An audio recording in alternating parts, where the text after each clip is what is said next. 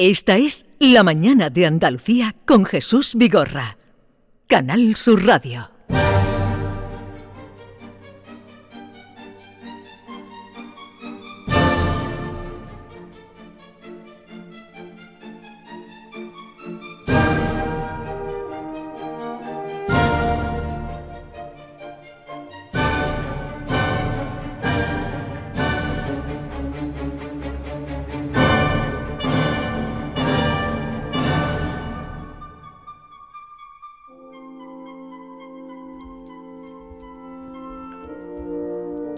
Estamos escuchando la obertura de Roberto de Veré, ópera que ha inaugurado el ciclo lírico en el Teatro de la Maestranza. Em, finalizó la última representación el pasado sábado y precisamente encarnando al protagonista, eh, el personaje que da nombre a esta ópera estaba Ismael Jordi. Tuvimos ocasión de hablar con él en la víspera del debut, fue justamente el lunes pasado y quedamos emplazados a que más tranquilos, cuando ya hubiera pasado, hubieran pasado las funciones, estaría con nosotros.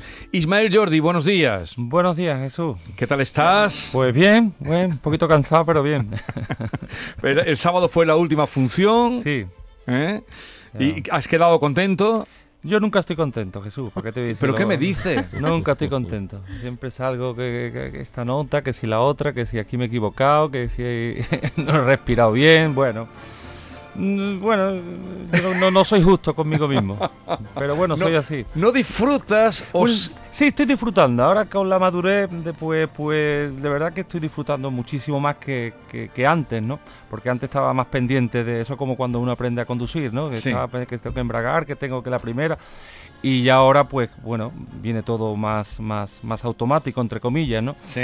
y, y, disfruto muchísimo más, ¿eh? Y pero pero no no soy un inconformista ¿no? y nunca salgo contento que si esta nota si la otra pero vamos a ver cuántas notas puedes tú cantar por ejemplo en este personaje muchísimas yo no sé yo no y ahora tú me vienes que con una nota bueno porque sí, es verdad es verdad pero pero pero bueno soy así. Y encima soy de los que termina la función y porque yo intento grabarme siempre todas las funciones. Ajá. y, y no puedo escucharlo al día siguiente tengo que escucharlo eh, ese mismo esa misma noche y claro, no, ni duermo ni... O sea que el sábado cuando llegaste tú a tu casa en Jerez, te pusiste a escuchar lo que habías cantado. Sí, no, no escucho toda la ópera, pero ciertas partes donde mm, a lo mejor he visto que no estaba yo muy fino, que yo he visto alguna nota, alguna cosa, y bueno, a escucharlo, ¿eh? Incluso escucho alguna vez la ópera entera. ¿Y, no es mejor emborracharse, por ejemplo? También es verdad, tomarse una copita de vino, tranquilizarse, que eso sería lo inteligente, pero bueno, no, no... Tengo testa de tenores, como dicen los italianos, ¿no? ¿Testa de tenores? Testa de tenores, sí, como los tenores siempre somos un poquito especiales, ¿no? Eh, cabeza de... De tenor, de cabeza, tenor. cabeza de tenor, ¿no? Como decir, que siempre pensamos en la voz, pensamos en nosotros y pensamos siempre en los agudos y... Entonces dice el testa de tenores. Bueno, eh, Maite Chacón me acompaña, que ya conoces del otro día. Hola, Maite. Eh, David Hidalgo. Hola, Ismael. Hola. Y tengo aquí a mi lado a otro amigo, compañero que también tiene testa de tenores. Sí. Eh, cuando él canta en el falla y sale preocupadísimo por los agudos. Es José Guerrero Yuyu. Muy buenas, ¿qué tal, Ismael? Hola, Yuyu, ¿qué tal? Pues nada, pues bueno, sí, es verdad que la, gente que, que, se dedica a esto de esto, hay, hay dos tipos. Hay una que son a salir del paso y que está ahí, y otra gente pues que se preocupa, que se preocupa cómo va a salir la cosa, con de mejorar, y eso no, yo comprendo Ismael, pero eso no se puede, no se puede evitar. Claro. No se puede. A mí me pasa también, me pasaba también cierta, de cierta manera, ¿eh? cuando acababa eh, la ópera y el carnaval, pues son dos mundos un poco complicados y, distintos, pero bueno, a mí también me pasa muchas veces que cuando acababa alguna actuación en el falla y ve este, pues me gustaba escuchar la chirigota, a ver cómo había, a ver cómo había reaccionado la gente en determinadas partes. O sea que lo comprendo perfectamente o sea que tú entiendes, tú también tienes testa de tenores. La, ventaja que tengo yo es que yo tengo testa de, segunda, que es lo que canto en carnaval. Pero sí lo comprendo y la ventaja mía es que la actuación de la chirigota son 20 minutos y no una ópera, con lo cual llevo ventaja Ismael. la, la, ópera, no sé si quedaste contento el sábado. Yo no conocía como gran parte de esta ópera, no, eh, no nunca se había representado aquí y me pareció una ópera bellísima, ¿no? Sí, una maravilla. Es, es extraño que no se digamos que los teatros no, no, lo pongan casi todos los años. ¿no? es muy difícil que Roberto de Veré lo, veas en, un teatro. Ahora parece, parece que que se está volviendo a esa, digamos, a esa moda, ¿no? De hacer esa trilogía de, de la reina de Donizetti y y, y, y, yo creo que, que, María Stuart, María Stuart es la segunda ¿no? de, de Donizetti. Eh, Roberto de Veré eh, es, una, es, es, una joya, es una auténtica maravilla. Pero yo creo que es por, por, por encontrar los cuatro protagonistas y sobre todo, sobre todo encontrar una soprano. Porque la, ópera se llama Roberto de Veré, pero, la protagonista es, la soprano, claro. Ella, lo que pasa que, que en esa época Donizetti creo que tenía ya una ópera con el nombre de Elisabetta, no sé qué, y, claro, eh, tenía que poner el otro nombre y le puso el mío, ¿no? Sí. y una pregunta, al hilo de lo que están respondiendo, ¿por qué en, algunas eh, óperas se representan tan poco? ¿Por la dificultad de los papeles o por la...? Porque, por ejemplo, estamos hablando de Donizetti, pero es verdad que en Mozart, por ejemplo, mm. hay Sota, Caballo y Rey, que lo más normal es que es Don Giovanni, el Così fan eh, tutte, pero luego hay otras óperas que se representan menos y, ¿por qué? ¿Por la dificultad de los papeles? La, dificultad de los papeles, la, incluso el drama, incluso poner ese drama en, en, eh, luego en el escenario, ¿no? Con una que digamos con los escenarios, con, eh, técnicamente montarlo, mm, pero sobre todo, sobre todo es por es por el, encontrar ese tipo de, de, cantante, ¿no? Para, para, para, esa ópera y también claro está eh, la reacción del público. Hay óperas que, como decimos, óperas de repertorio, que esa nada más que ponerla ya está el teatro lleno. Es caballo ganador. Exactamente, caballo ganador y otras que, que, que, que, bueno, pues le cuesta más. Le cuesta más al público, mm. pero Roberto de Veré yo creo que eso es una auténtica joya. Pero eh, como tú no tú has hecho Roberto y no la soprano Elisabetta, sí que puedes hablar. Estos no son todas las sopranos que puedan cantar esta ópera. No, no, no, no, para nada, por eso te digo. Esto, esto, esto ya empezó María Calas, eh, Montserrat Caballé, que fue una de las grandísimas, eh, las Sils, y ya luego eh, empezaron a cantar otro tipo de sopranos que, que metían ya, digamos, notas un poco de, eh, digamos, para fuegos artificiales, ¿no? Eh, em, que como la Sutherland, eh, como la Gruberova. pero realmente esto es una soprano ya de, un peso dramático importante y es muy difícil, es dificilísimo. vamos a escuchar un momento precisamente de esa ópera que pasó, que abrió la temporada lírica en el Teatro de la Maestranza de Sevilla.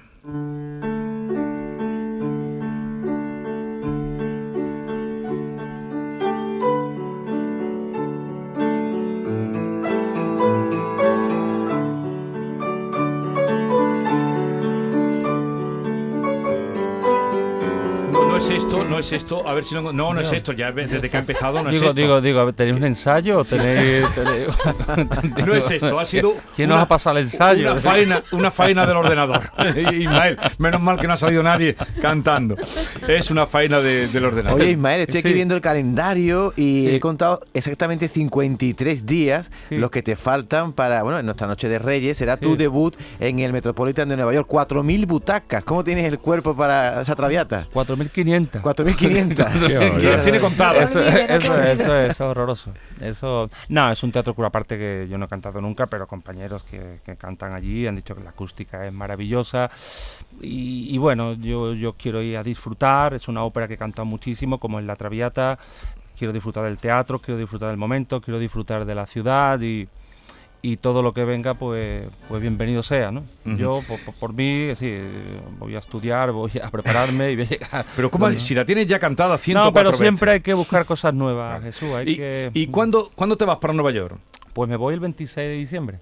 El 26 de diciembre, o sea, pasa la noche buena en tu casa, día de Navidad y para allá. Y para allá. Con que, ¿Y, en cuántos días lo montas? Porque el día 5 estrenas. Pues son pocos ensayos, son pocos ensayos. Eso es lo que. O sea, aquí mal contados son 10 días. 10 días. Eh, habrá algún ensayo con la orquesta, mm, sal por aquí, entra por allí y, ya sabes. a gritar como un loco. Y ahí te quiero ver. Porque aunque hayas hecho 104 veces la, la, Traviata, ¿e-, ¿es, nuevo cada montaje? Siempre, siempre, siempre, siempre. Siempre es nuevo. Eh, no sé. Porque está el director de escena que piensa tu papel de una manera, eh, luego, pues bueno, en este caso yo tengo suerte porque la soprano la conozco, hemos cantado muchas veces juntos, pero a lo mejor me toca una soprano que, que no le gusta que le coja de la mano, o no le gusta que le acaricie la cara, o no sé, mm. cada, montaje es diferente, ¿no? Eh, aquí el caso de mi sí. sí, sí, no sigue, sigue. No, no, aquí, aquí se luce también mucho la soprano. pero, Alfredo canta mucho. Y, es ingrato eh, también, Alfredo. es ingrato. Es ingrato, es ingrato porque siempre cae como mal Alfredo, y, no es así. El que es malo es mi padre, que es el que la, la lía toda, y al final a mi padre le aplauden como un loco. Eh, a, ella, que es, un monstruo. Claro que es, eh, es un monstruo de papel, ¿no? Tanto en lo dramático como vocalmente, eso es incantable. Yo me acuerdo cuando yo estudiaba con Kraus, eh, venía alguna soprano diciendo, maestro, me gustaría cantar la, el área de Traviata, y se pone, no, Absolutamente no, porque Traviata ha, dejado muchas sopranos sin voz. ¿eh? no, no, es verdad. La Traviata y Madame Butterfly son papeles muy, muy, muy complicados para las sopranos y y hay que tener una, un conocimiento técnico y ya una madurez para poder cantarlo. Y Kraus no le gustaba, ¿eh? no le gustaba que, que, que viniera alguna soprano joven ya pensando en la traviata. Ismael, a, los directores de orquesta también, entre comillas, se, les puede llegar a odiar porque, como decía Maite antes, que cada representación es nueva, pero es verdad que cada director le marca un tempo, un, corte, entonces, claro, por mucho que te sepas la, por mucho que te sepas la ópera... Esta gente tiene dos directores, el de escena, que marca muchísimo, y, el de orquesta. pero el de orquesta yo he visto, es que claro, si tú, si tú escuchas una misma ópera, te vas a Spotify, por ejemplo, y coges cualquier ópera y la escuchas en dos directores distintos, muchas veces la, la ópera no parece la misma misma por, por, por el, por el más, más, acelerada, más, los cortes más, más, más bruscos. Entonces, Totalmente de se, le, ¿se le teme a algún director en especial? Muchísimo, sobre todo los que le dan le pegan con la batuta muy fuerte y la orquesta suena muy fuerte. Entonces, claro, te hace gritar más o, o te hace cantar de una manera, no sé, los tempos muy lentos y tú a lo mejor necesitas que vaya un poco más rápido o algunos que van demasiado rápido y tú necesitas que vaya un poco más lento, ¿no? Entonces, claro, a todo eso te tienes que adaptar y después te viene el director de escena que te dice que, que tienes que estar montándote en una mesa o pegar un salto cuando estás pegando una nota difícil. Es decir, que, son, son muchas cosas. De escena, sobre todo los directores de escena, algunos. Que, de ahora. Esta, del Metropolitan será muy clásica. Sí, es muy clásica, muy clásica. Esta parte que eh, ya se estrenó en el Metropolitan y, y, la verdad que es muy bonita. He visto mm, en YouTube varios, varios, mm, varias escenas y la verdad que es muy bonita, es preciosa. El día 23 de febrero el día 23 de febrero, escribió eh, Ismael Jordi en su Twitter. Estoy muy feliz de anunciar que seré Alfredo Germón en el Metropolitan de Nueva York. Será mi debut en este gran teatro, ya que se canceló el Romeo la temporada pasada. Es un sueño para mí y muy dispuesto a disfrutarlo. Eh, David Gallardo, ¿ha sacado ya la entrada o no para ir a verlo? ¿Qué tal? Buenos días. Pues... Ni lo he visto entrar. ¿Cómo estáis mal? de verdad que no lo he visto, lo que aquí ahora mismo. Vamos. ¿Qué hace falta para conseguir una entrada para ir allí? Eso, pues nada enchufe. no comprarla, que me enchufe. Ya le estás pidiendo una entrada. Un amigo como tú, que va siempre diciendo, mi amigo Ismael, mi amigo Ismael, mi amigo él, pues esto es, merece la pena que tú vayas allí a Nueva York a verlo. ¿Qué vale más cara, la entrada o el viaje, Ismael? El, viaje vale más caro. ¿Sí? Claro, claro. Sí, está muy caro los, No, no, las entradas en el Nueva York no son tan caras. ¿eh? No, no. Hombre, si te quieres ir a platea, primera fila, pues para que vámonos. Pero, pero no son tan caras. Aquí en Europa hay teatros muchísimo. En España, teatros muchísimo más caros que, que, mm. que, en Estados Unidos. Que en, Claro, 4.500 personas, claro, ahí para hay un montón de funciones, pues, pues claro, pues precios son otros. David, ¿cantaba cantaba Ismael cuando estaba ahí en el instituto? Sí, claro, siempre. Siempre en la ducha. En la ducha siempre ha, cantado y en, los intervalos de clase y clase. Y, el flamenquito, porque ahora que has hablado de Alfredo Kraus, ¿es verdad que te obligaba a cantar flamenco en clase? Sí, sí, sí, cuando tenía de esas clases que, claro, todos los días uno, todos los días no son fiestas, ¿no? Y había clases que, sobre todo cuando me venía a Jerez el fin de semana y volvía el lunes, a Madrid, claro, eh, pues yo cogía el Servibus, ¿no? Porque cogía el último autobús que salía para estar más tiempo en mi casa, ¿no?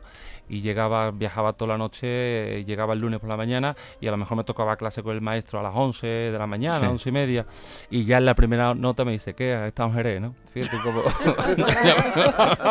¡Qué bueno! el maestro. ¿Qué? ¿Cómo? ¿Qué te lo has pasado en Jerez? Y, y, la verdad que ya no me acuerdo lo que me estabas diciendo. el flamenco. ah, eso, el flamenco. Y cuando tenía una clase, una clase así, digamos que no estaba yo muy fino, me dice, Ismael, cántame un poco así, a ver, un fandango, una cosa. Y me ponía a cantar y se pone, ahí donde cantas, eh, cuando estás cantando eso, quiero que también cante la ópera. Claro, yo me quedaba me quedaba maestro, pero usted qué me está diciendo a mí. Y ya con, con los años pues lo he comprendido. Sí, sí, sí, ¿Y qué, ¿Y qué era? ¿Qué era lo que te quería decir? Claro, porque muchos cantadores flamencos, no todos, ¿no? que por naturaleza tienen una manera de cantar o por una intuición natural, que eso es una, de las cosas que cuando yo escucho flamenco me quedo alucinado, la intuición que ellos mismos tenían para, para, para cantar, para buscar sonidos, para, para ir a los agudos, para ir a los graves. Y, y, y, claro, el maestro claro decía, estos señores que, que, que, se, que a lo mejor se quedan cantando toda la madrugada, o cuando le toca actuar son las 2, las 3 de la mañana y todavía tienen voz, eso es porque técnicamente eh, eh, eh, em, digamos, están en el camino, tienen una técnica segura, ¿no? Y, y él hablaba mucho de los cantantes, los cantadores, él hablaba mucho de la vocalí, que dice que la ya estoy entrando en cosas técnicas. No, no, pero te entendemos mm. y, nos tienes asombrado. Estas cosas nos gustan no, saber. No, era lo de Kraus. La, porque ah, y, y, ahí ah. decía Kraus que, que, que, el, canto, digamos, el, eh, con la vocali se construía, digamos, todas las vocales. ¿no? Es una cosa técnica que ya teníamos que estar aquí hablando hasta mañana. Pero, pero, pero con el tiempo, con el tiempo lo, lo he, lo he lo, lo, lo, he comprendido y es verdad, muchas cosas de las que decía el maestro Kraus con, con, con con la, con la similitud, ¿no? Con los cantadores flamencos, ¿no? A él le gusta mucho el cabrero, ¿eh? O sea, él es fan del cabrero. Hombre, terremoto, el cabrero, me gusta pero, pero fíjate, ¿eh? que un Kraus le dé esa importancia pero y quisiera llegar a... Te, te, ayudara también para descubrir tú tu propia voz, ¿no? Mm, es increíble, no, no, no, pero, pero, pero te digo que, que toda la semana me hacía cantar algo, ¿eh? Si alguna cosita. Cántame. yo creo que también, yo también, yo creo que le, gustaba tanto el flamenco que, que no, sí, yo no sé. ¿Pero tú qué te arrancas por fandango? No, yo hago una, un fandanguito, una cosita, pero eso, eso, David, tú no cuentes nada. ¿eh? No, no, no, no, no, nada. No, yo sí, recuerdo una, una escena. se puede contar. Una escena de cuando Ismael está empezando a, estudiar en Madrid y coincide con Luis Lara, coincidimos uno de, los, uno de los días. Y claro, Luis Lara estaba en la época no humorista, sino cantador. Y entonces Ismael le contaba las técnicas, le explicaba las técnicas para cantar con el diafragma y no hacer daño en la, en la garganta. Yo eso sí lo recuerdo perfectamente cuando le dabas clase a Luis. Pero es que yo lo tiene, es que es una cosa, es la paquera de Jerez. Es, normal esa mujer, esa mujer, o, ya no eh, Rocío Jurado, por ejemplo, una, una, mezzo soprano de, de natura, mm. o tú te vas a los mismos carnavales de Cádiz, tú te vas a los carnavales de Cádiz y ves gente con unas voces ya mm. impostadas de naturaleza que es increíble. O te vas al Rocío, te vas a una feria, y sale uno cantando una sevillana y dices tú, pero, pero, pero, ¿esto qué es? Si esta persona estudiara, estudiara canto sería alucinante. Porque ya lo tienen de, de, de la, impostación, digamos, lo que se tarda a lo mejor en un conservatorio en ocho años eh, estudiando canto, pues ya lo tienen ellos ya de, de nacimiento, ¿no? O sea que el potencial está. Y eso lo vemos de muchos cantantes de ópera. Bueno, tú mismo es el caso, ¿no? Sí. Eh, hasta que alguien viene y te descubre. Exactamente.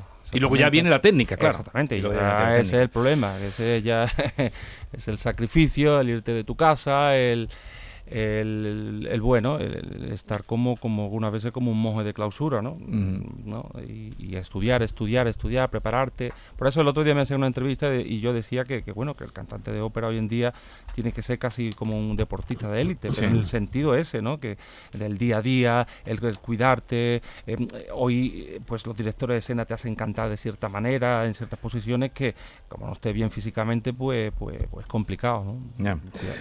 Claro, eh, a, esta soprano de la que estamos hablando, eh, que es, ¿cómo es el nombre? No me acuerdo ahora mismo. Ah, em, de la de Roberto de Beret. Eh, Yolanda Yolanda, Yolanda, que le hace cantar allí en, medio de la araña de Louis Bourgeois, que la recrea, la araña que está delante del, del Guggenheim, la recrea y ese es el trono, un poco el trono de ella, ¿no? Exactamente. Y le hace cantar allí en alguna, bueno, y hay otros más difíciles eh, de otros directores. Mm. Vamos a escuchar aquí un fragmento precisamente de esa traviata que cantará antes del Metropolitan. ¿No tienes que cantar la traviata o sí? No, no tengo que cantar. Tengo un concierto homenaje a Luis Mariana ahora en Madrid, pero no, no. a diletto volaron già tre lune da che la mia violetta agi per me lasciò dovizie amori e le pompose feste. O voglio morti a pezzo vedio schiavo ciascun di sua bellezza.